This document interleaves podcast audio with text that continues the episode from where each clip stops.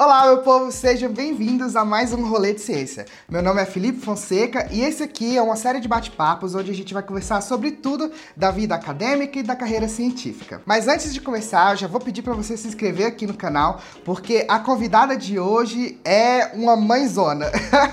hoje a gente vai falar de tudo sobre a maternidade na carreira científica e eu trouxe aqui a doutora Rosana Soletti, criadora do blog, do site Maternidade Consciência. Rosana, muito obrigado por estar aqui. É um prazer ter você aqui no Rolê de Ciência. É, sim, se apresenta aí para o Brasil e para o YouTube.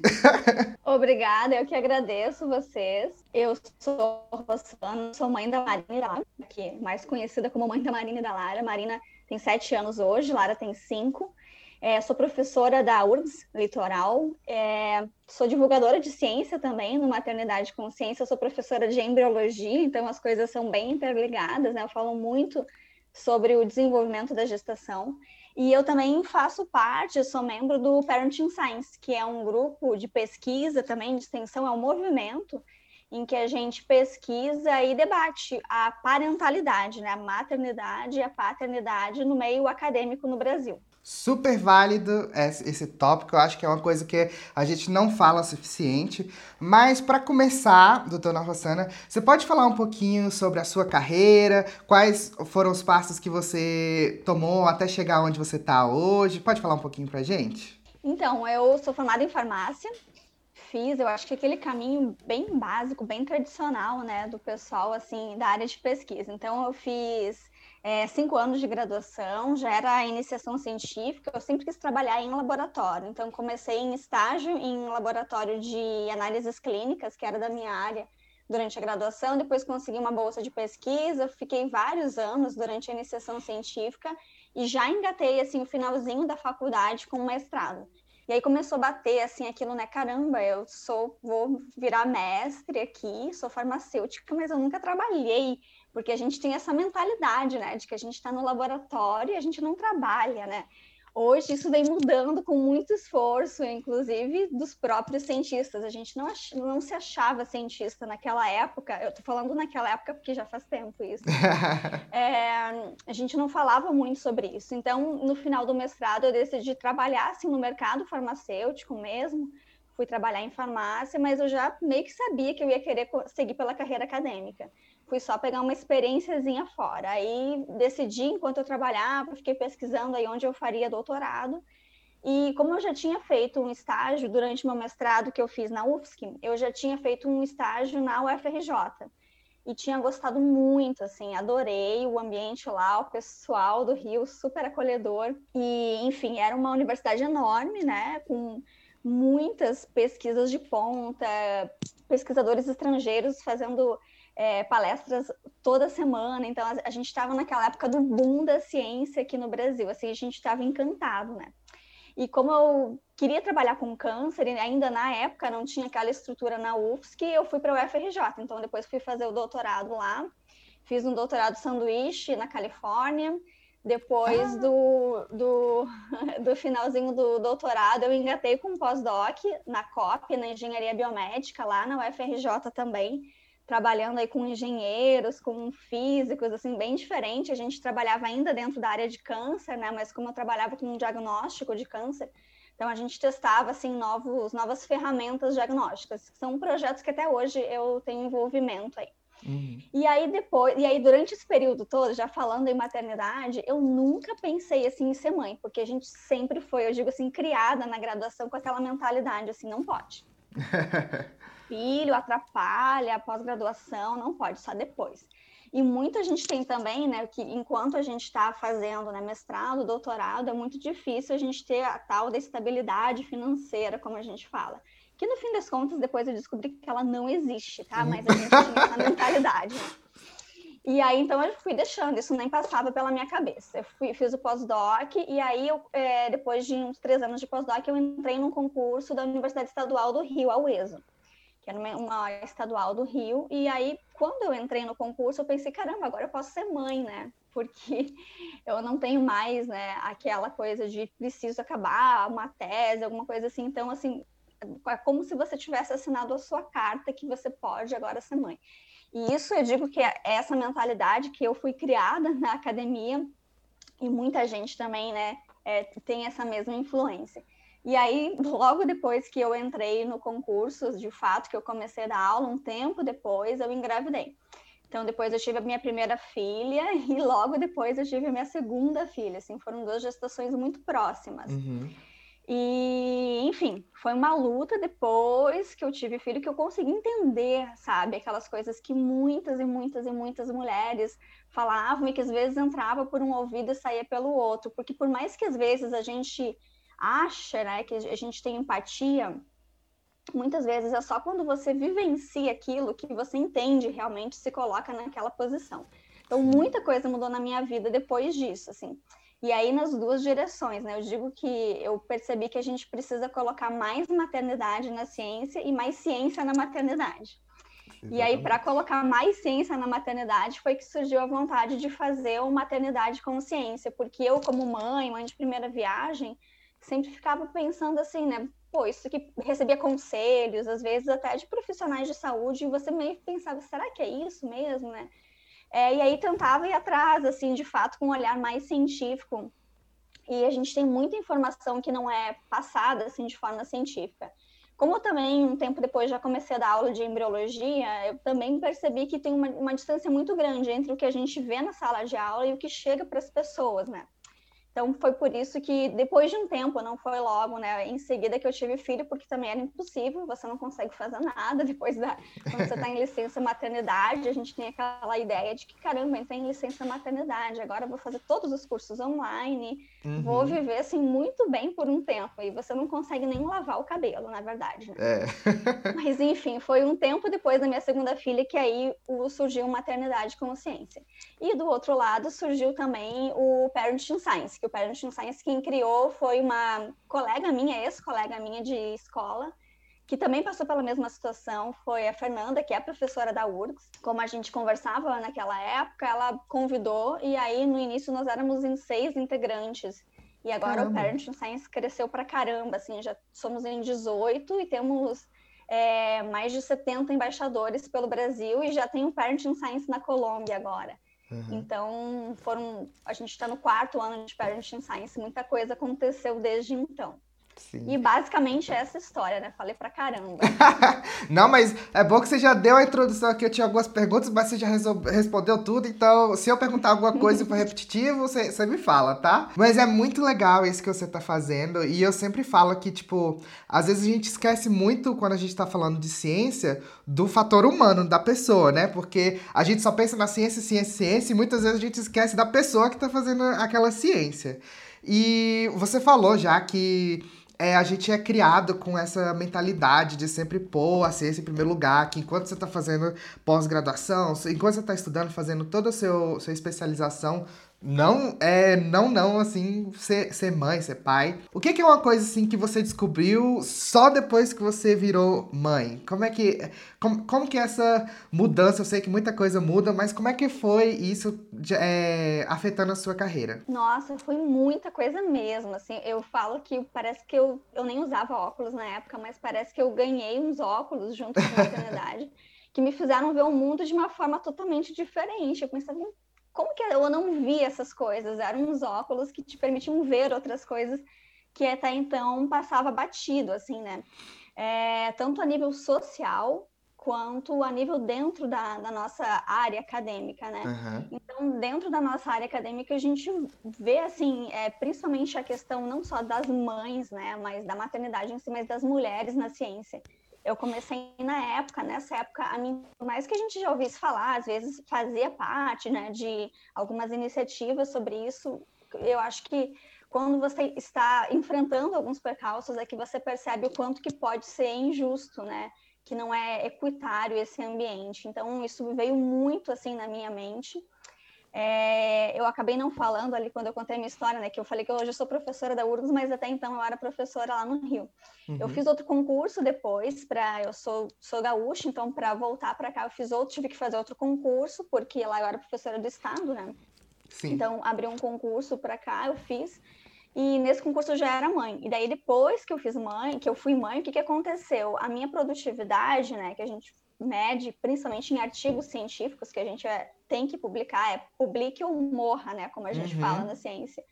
É, ela diminuiu, né? Diminuiu porque eu fiquei nove meses de licença maternidade em cada filha lá no Rio de Janeiro, que a gente uhum. pode ficar nove meses lá, porque junto com licença amamentação. Tudo isso é ótimo, né? Você pode se dedicar muito para o filho. A minha primeira filha teve vários diagnósticos que foram super difíceis, foi, foi um ano muito complicado. Então, assim, foi muito bom eu ter essa oportunidade de ficar um tempo bom com a minha filha. Só que, por, por outro lado, você continua sendo cobrado na sua carreira, né? Eu era, uhum. na época, é, professora do, da pós-graduação também. Fica aquela coisa assim, poxa, você é professora de pós-graduação, como que você não está publicando? Você não pode fazer isso. Mas assim, eu estou de licença, mas eu estou de licença, mas eu não posso não trabalhar, sabe? É. Então, é uma incoerência que existe, assim. E depois, quando eu fui fazer o concurso novamente, eu tive que ter uma pontuação muito melhor, assim, em provas didáticas, na experiência didática, a prova escrita, para poder compensar esse buraco no meu currículo que eu publiquei bem menos desde que as minhas filhas nasceram, né? Uhum. Então, isso acontece com muitas mulheres que se tornam mães durante o, a caminhada delas, né? Sim. Não importa se você ficou muito tempo em licença, não importa o grau de dedicação que, e cuidado que você tem que ter né, com outra pessoa, você acaba sendo é, avaliado da mesma forma que outras pessoas. Então, a gente é aquela coisa que a gente fala, né? Tem, você tem um peixe, você tem um elefante e um cavalo, e todos têm que sair bem na mesma prova. É, é muito difícil, né? infelizmente, a gente vive numa sociedade que ainda é muito dependente só da mãe, praticamente, para cuidar, para criar os filhos, entendeu? Os pais têm uma participação, sim, mas nem se compara ao que é a participação de uma mãe. Então, é, eu, eu, tipo, não tenho noção. Claramente eu não sou uma mãe, claramente eu não sou pai ainda também.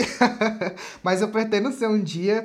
Eu fico pensando o quanto que é uma pressão sobre os, as profissionais mulheres têm. É, que os, os profissionais homens não têm, né? Tipo, nem se compara, não é mesmo? É muito. No Parenting Science mesmo, a gente pesquisa isso. A gente fez uma pesquisa extra agora, no ano passado, né? Quando depois que começou a pandemia, Uhum. E aí a gente viu que as mulheres que têm filhos, elas estavam publicando muito menos artigos científicos, os artigos que elas já tinham planejado de submeter, uhum. elas estavam submetendo muito menos do que os homens cientistas.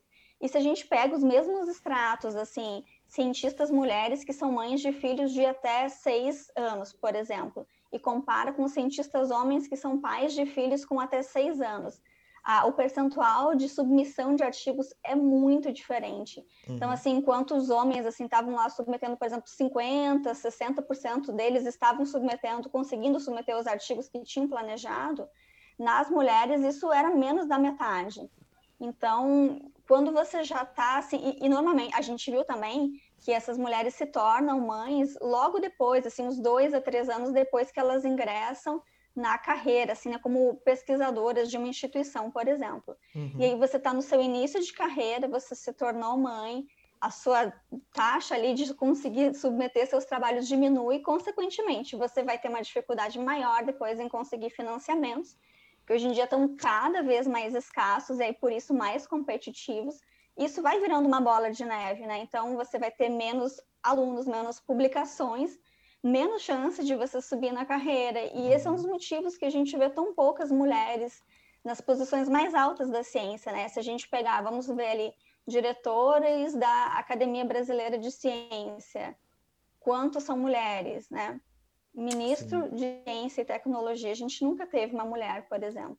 É. Então, quando a gente vê essas coisas, a gente começa a entender onde estão as dificuldades, né? Claro que a maternidade é uma delas, né? São muitas outras que vão se somando a essas, né?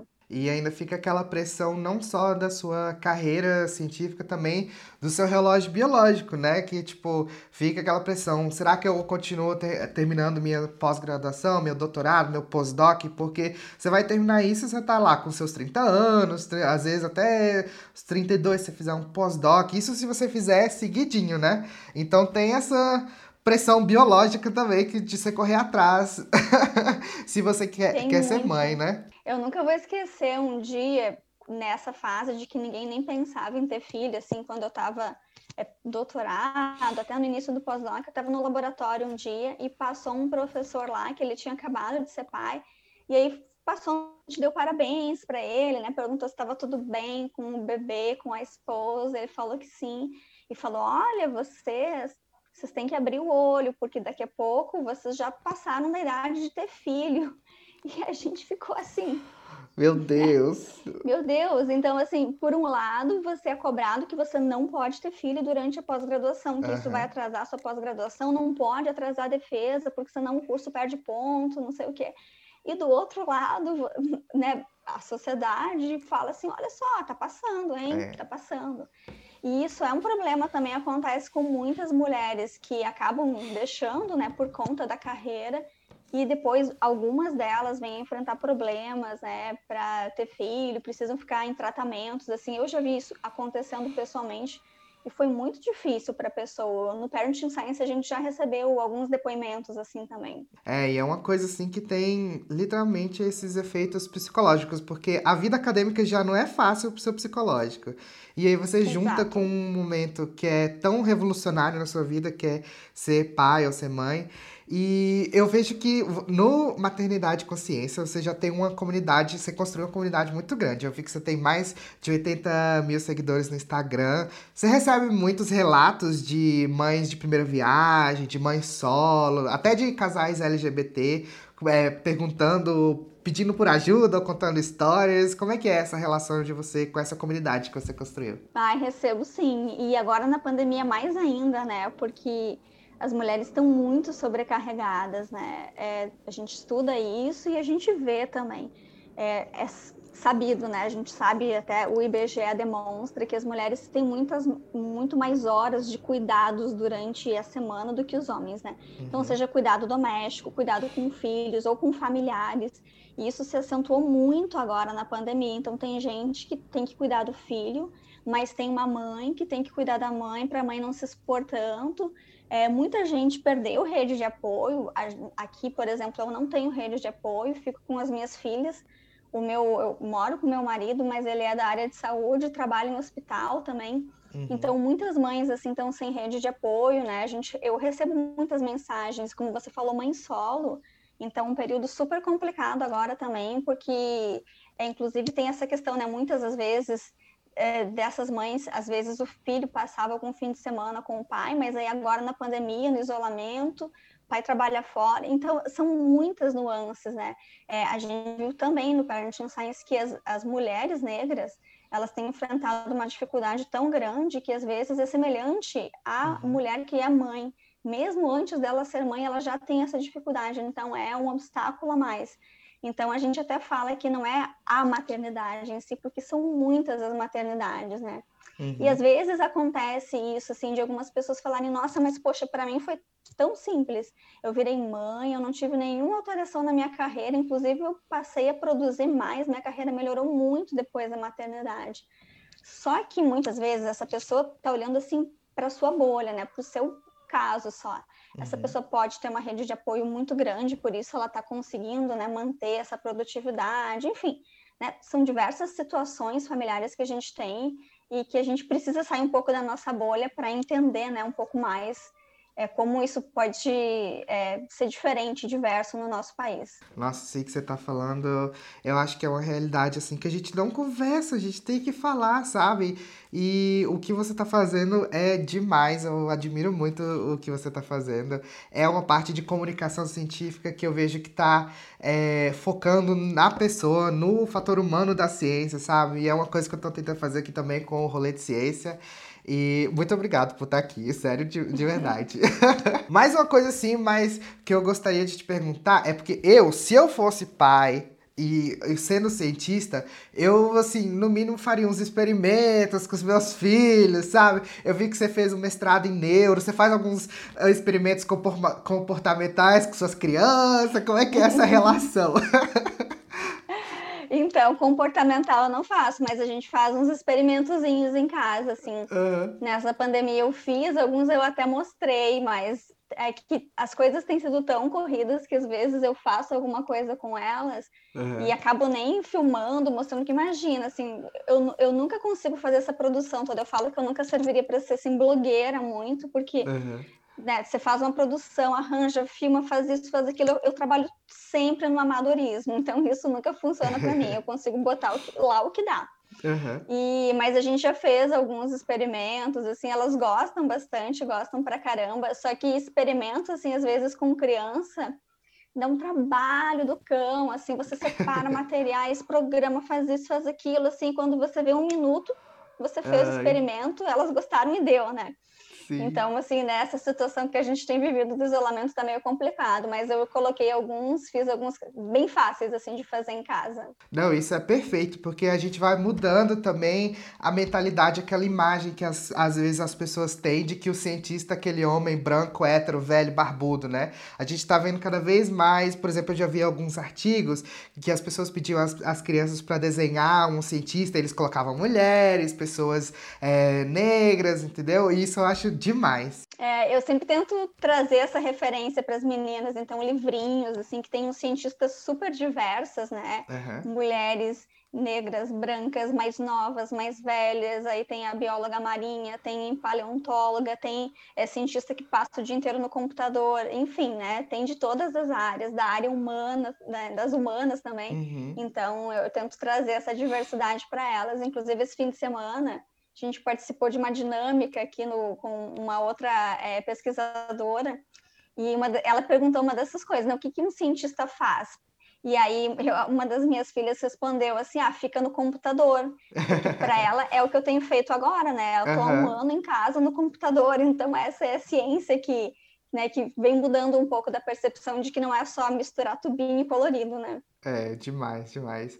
E eu vi que você escreve também vários artigos é, com uma, uma, uma coisa mais informativa, por exemplo, sobre comer placenta, essas coisas assim. Você já recebeu alguma pergunta, assim, absurda de algum dos seus leitores? Alguma coisa que você teve que é, mostrar para as pessoas que, tipo, meu Deus, não é assim? Ai, demais. Esse que você falou da placenta aí, o meu nome depois eu soube que foi parar na boca do sapo, sabe? Quando faz aquela simpatia de colocar o nome da, da pessoa na boca do sapo e costurar. Porque eu sei, fiquei sabendo depois que foi muito compartilhado em grupos, assim, de algumas mulheres, existem mulheres que são placenteiras, assim, que trabalham é, preparando a placenta, então isso foi muito compartilhado nesses grupos. E, obviamente, né, elas quiseram preparar o meu fígado depois de ter escrito aquilo, porque é. contestaram muito, muito, muito, né? É, e eu juro, eu não me importo, eu acho que ciência é debate, então eu acho que você pode contestar, mas assim, o, o contestar uma informação que é uma evidência científica tem que ser feito com base em outras evidências científicas, né? Uhum. E não com base na experiência pessoal, que infelizmente muito disso que acontece quando a gente divulga a ciência que é uma ciência que vai contra né, o que algumas pessoas fazem, vem muito aquele é, diálogo que vem da experiência pessoal, né? Então, assim, Exato. ah, eu fiz e para mim foi bom.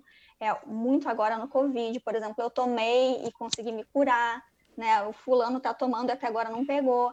Então, o debate, assim, bom mesmo é quando ele é né, troca de evidências. Sim, sim. Mas a gente está sujeito a isso, né? A gente bota a cara na internet para esse tipo de coisa, a gente está sujeito. Exatamente. E é excelente o jeito que você está é, botando essas, essas, essas discussões lá, é que além de dar um, um embasamento científico, você também está colocando uma comunicação acessível, né? Você está usando de uma comunicação acessível, que eu acho que é o essencial e que é a coisa que a gente precisa mudar na, na sociedade científica brasileira, é aumentar esse contato com o resto da sociedade de uma forma inclusiva, né? O papo tá muito legal. Eu, por mim, a gente ficava aqui conversando várias horas, eu tenho tantas perguntas.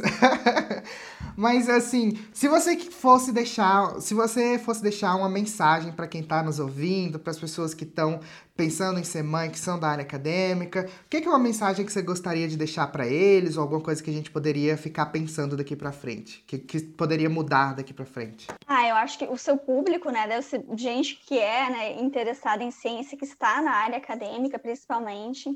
Eu acho que eu vou roubar uma coisa que ajuda o Sua Ciência, do Instituto Sua Ciência, falou esse fim de semana, e que eu acho que é super válida, que é falar para as pessoas seguirem, acompanharem pessoas diferentes da bolha delas. Então, se você é homem, siga mulheres que estão fazendo divulgação de ciência, siga mulheres negras, siga mães, né? Mesmo que você é um homem que nem pense em ter filho, mesmo que você é mulher que nem isso passe na sua cabeça, porque é isso mesmo, a gente precisa sair da nossa bolha e ver a ciência como diversidade, né? Então, acho que a gente, pensando de, tentando pensar um pouquinho como os outros, né, o, que os outros enfrentam na sociedade, uhum. a gente consegue visualizar melhor, né, e sair um pouco só do nosso mundinho científico, que às vezes, mesmo estando no mundo acadêmico, a gente acaba ficando com a mentalidade um pouco fechada e centrada só no que a gente faz. Exatamente, é furar a bolha que você vive ali. Isso é uma coisa muito importante. Doutora Rossana, o papo foi excelente. Agora deixa aqui as suas redes, onde as pessoas podem te, podem te encontrar, seu Instagram, seu site, Twitter, tudo que for. Agora é só o momento de vender seu peixe. O Instagram é o arroba maternidade.com.ciência, o site é o www.maternidadeconsciência.com.br. Eu tenho um Twitter que eu nunca entro, que eu só entro de vez em quando, e ultimamente eu entro no Twitter e aí eu olho, meu Deus do céu, o mundo tá tão difícil, e aí eu saio do Twitter. Porque tá muito difícil, assim, tá difícil a gente acompanhar as redes sociais e a nossa saúde mental dar conta de tudo que a gente vê acontecendo, né? Uhum, é. Então, então, basicamente são essas redes. O Parenting Science também tem muitas, muitas redes. Então, é Parenting Science em tudo. No Instagram, no Facebook, no Twitter, no YouTube. Tem várias palestras lá no YouTube. Ah, no YouTube a gente também acabou de colocar o canal do Maternidade Olha. Consciência. Por enquanto é super bebê. Uhum. É um canal que a gente colocou lá vários vídeos que foram vídeos feitos por diversos profissionais de saúde, são relacionados com gestação e maternidade. E são vídeos feitos para um outro projeto que eu tenho aqui, que é um projeto local para gestantes que são em situação de vulnerabilidade social do município. E esses profissionais gravaram vídeos bem curtinhos para essas mulheres, com temas bem importantes. Então a gente agora está abrindo, está deixando lá os vídeos e vai, vai deixar aberto para que outras possam ter acesso, outras mulheres também.